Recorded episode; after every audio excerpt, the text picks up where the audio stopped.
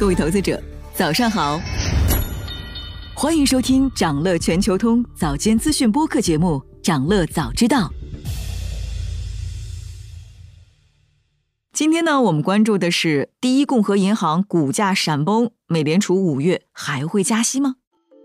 就在本周，第一共和银行公布了最新的财报，数据显示，它的一季度存款急剧减少了百分之四十。即使有摩根大通等大银行的注资，第一共和银行仍然流失了一千亿美元存款，远远超过了分析师们的预期。于是，在财报公布后的短短几天时间里，第一共和银行的股价经历了又一轮下跌。如果从三月八号硅谷银行暴雷开始计算，第一共和银行的股价到现在已经累计下跌了百分之九十五。市场担心这件事可能将掀起新一轮的银行业震荡。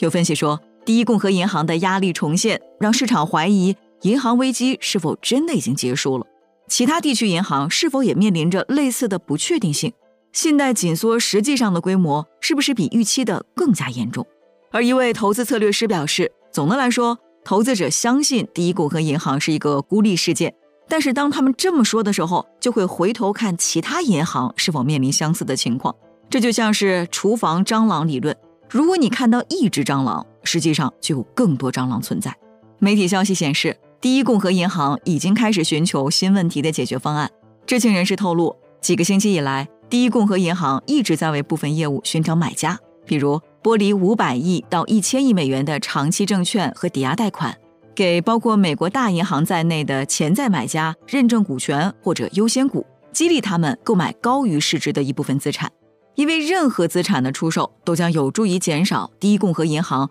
目前资产和负债错配的情况，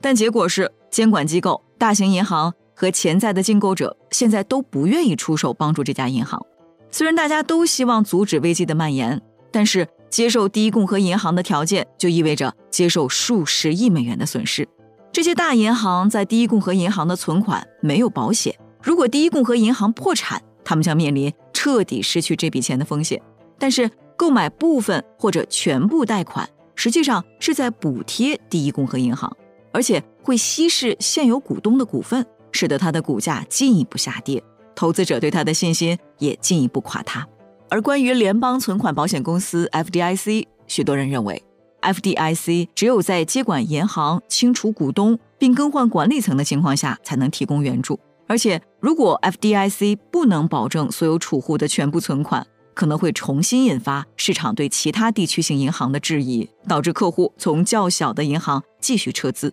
但如果这样做，FDIC 可能会被指责为在救助华尔街。所以，截至目前，FDIC 和美联储的官员一直不愿意召开正式的讨论，也不愿意大力推动相关的计划。那么，第一共和银行的本轮暴跌又将怎样影响美联储接下去的加息路径呢？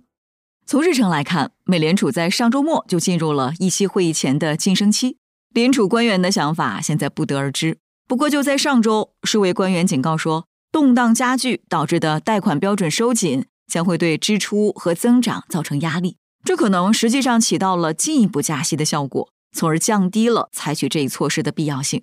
一些策略师在最新报告中写道。不能排除第一共和银行的事态发展可能导致 FOMC 跳过五月，同时暗示六月加息的可能性。重新出现的压力使人们怀疑银行严重承压的阶段是否真的过去了。期货市场的数据显示，联邦基金交易员现在认为加息二十五个基点的可能性下降到百分之七十六，暂缓加息的可能性上升到百分之二十四。而就在上个星期。加息二十五个基点的可能性还高达百分之九十。然而，现在的坏情况可能还不仅仅局限在银行业，衍生品交易圈的人士警告说，经济衰退的冲击可能被低估了，因为银行业一直在悄悄地通过信用衍生品降低风险，用来提高资本比率，应对即将到来的违约浪潮。第一共和银行的本轮暴跌就是一个打破脆弱平衡的案例。接下去，危机可能向保险行业蔓延，比如。人寿保险公司可能会在负债端出现问题，引发市场对保险公司资产的担忧。再之后，信息更加不透明的私人信贷领域可能在明年成为一个巨大的问题。从去年以来，美联储疯狂加息四百七十五个基点的影响才刚刚开始渗透到经济中，衰退会在一年内到来。广泛的影响力和风险正在被低估。想了解更多新鲜资讯，与牛人探讨投资干货，现在就点击节目 show notes 中的链接，进入掌乐全球通 app。以上就是今天掌乐全球通掌乐早知道的全部内容，期待为你带来醒目的一天。祝您在投资中有所斩获，我们明早再见。